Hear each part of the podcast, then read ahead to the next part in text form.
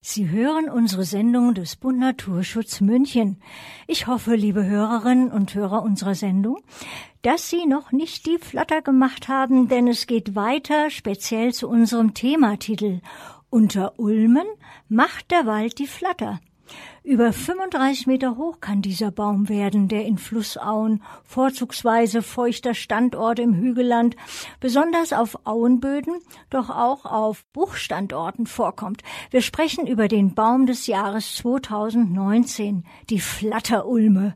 Wie sie zu ihrem Namen kommt, welche Qualitäten und Funktionen sie hat, vor allem auch, warum wir Menschen dafür sorgen sollten, dass sie nicht die Flatter macht, all das erfahren wir nun von unserem stets willkommenen, zu den besten Ornithologen in Bayern zählenden Experten Manfred Ziering.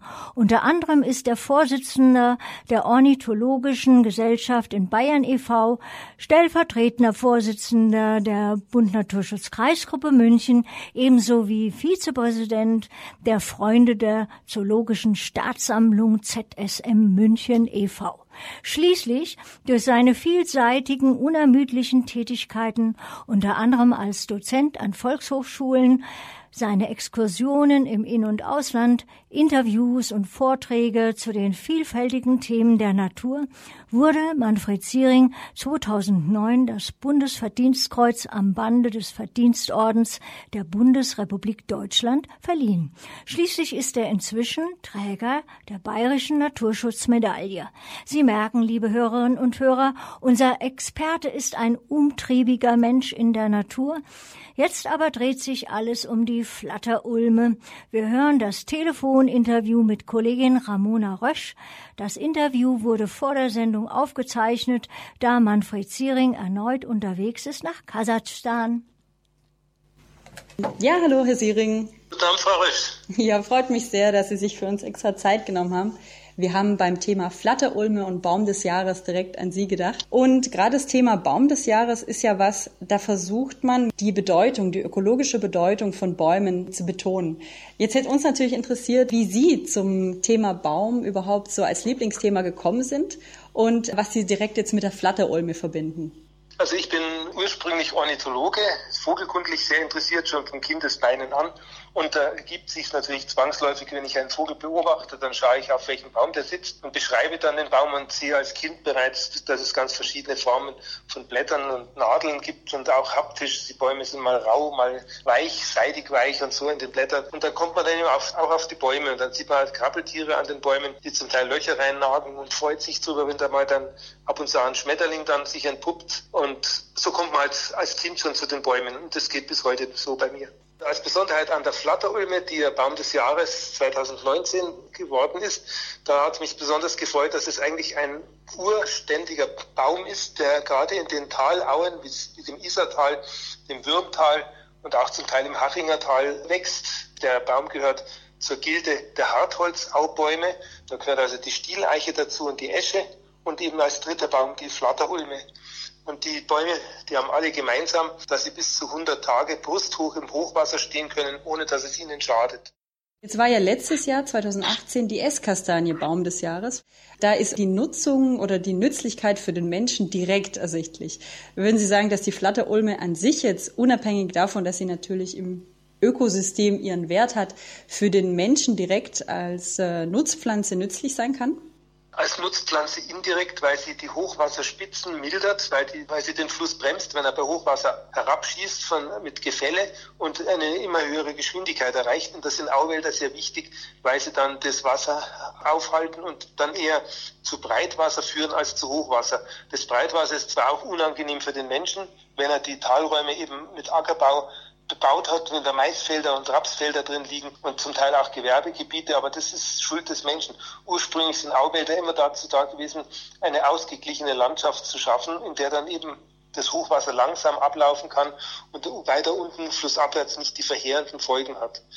Und die Flatterulme, die ist auch insofern wichtig, weil sie gerade jetzt, wenn die Eschen alle durch dieses Eschentriebsterben kaputt gehen, ersetzt die möglicherweise die Eschen, die ausfallen.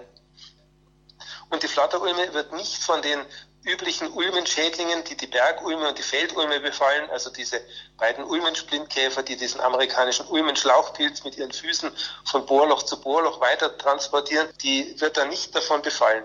Das sind gewaltige Bäume, die auch ein Alter von 400 Jahren erreichen können. Sie machen ja auch verschiedene Reisen und Exkursionen. Können Sie sagen, wo die Flatterulme jetzt äh, außerhalb von Deutschland sich wohlfühlt oder gerade zum Beispiel noch gefunden werden kann?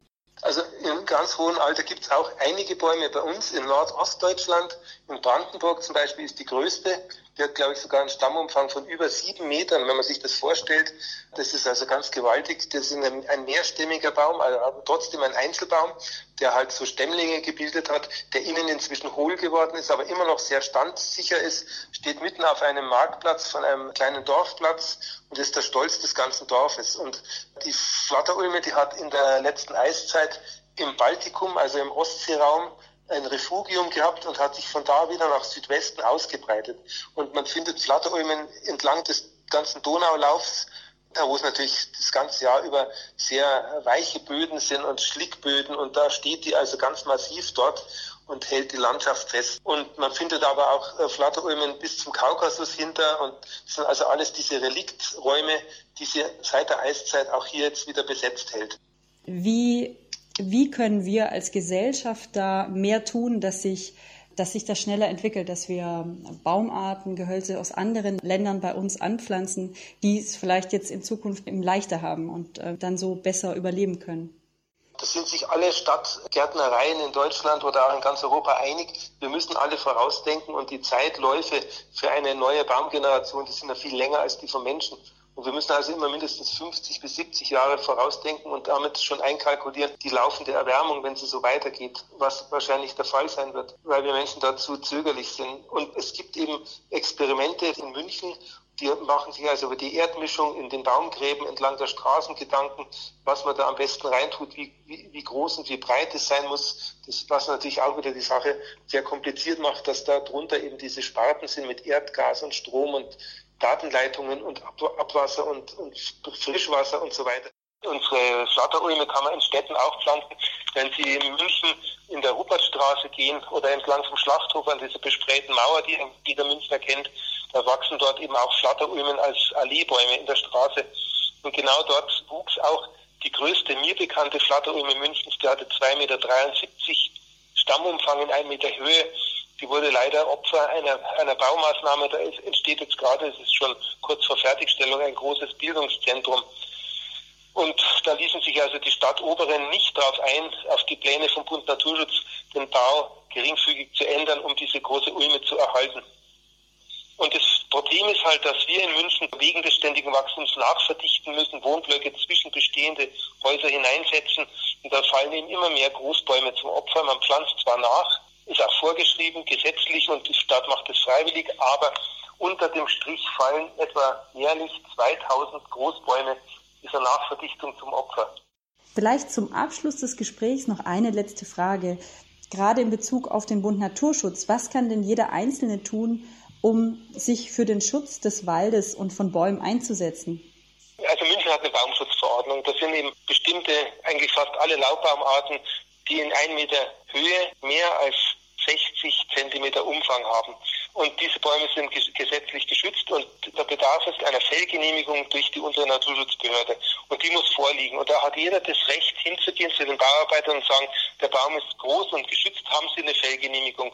Und wenn die sich weigern, die herzuzeigen, dann kann man die Polizei rufen und die Polizei muss auch kommen. Man kann natürlich sich auch beim Bund Naturschutz die Nummer geben lassen von der, unteren Naturschutzbehörde, kann direkt dort anrufen. Da gibt es Mitarbeiter, die, die müssen sich auch der Fälle annehmen. Man kann auch hinweisen, man möchte gerne anonym bleiben, das machen die dann auch.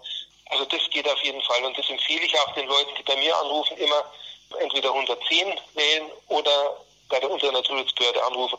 Die haben eine eigene Abteilung, die sich mit solchen Sachen befasst, die auch dann Bußgelder verhängt. Und es muss dann auch nachgepflanzt werden bei genehmigten Baumfällungen und auch eine bestimmte Mindestgröße. Das sind auch die Baumarten zum Teil vorgeschrieben. Es müssen einheimische Bäume sein oder die neuen Arten, die empfohlen werden öffentlich.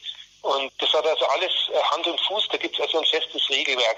Und der Bund Naturschutz in München, wir haben also einen Arbeitskreis Baumschutz, da bin ich auch Sprecher Und wir haben da auch eine, eine eigene Mitarbeiterin, das ist eine Försterin, Frau Angela Burkhardt-Keller. Und die befasst sich auch ständig damit, nimmt Ortstermine wahr, fährt dann hin, redet mit den Leuten und auch mit den Architekten zum Teil und auch, auch auf öffentlichen Grün schaltet sie sich immer wieder ein, auch in den Münchner Parks. Wir haben da immer wieder gemeinsame Ortstermine auch mit den Gärtnern von diesen Stadtbezirken und die kennen uns auch. Wir haben also dann Vertrauensbasis aufgebaut und reden auch ganz offen miteinander. Vielen Dank für den Tipp und vielen Dank für das Gespräch. Gern geschehen. Wiederhören.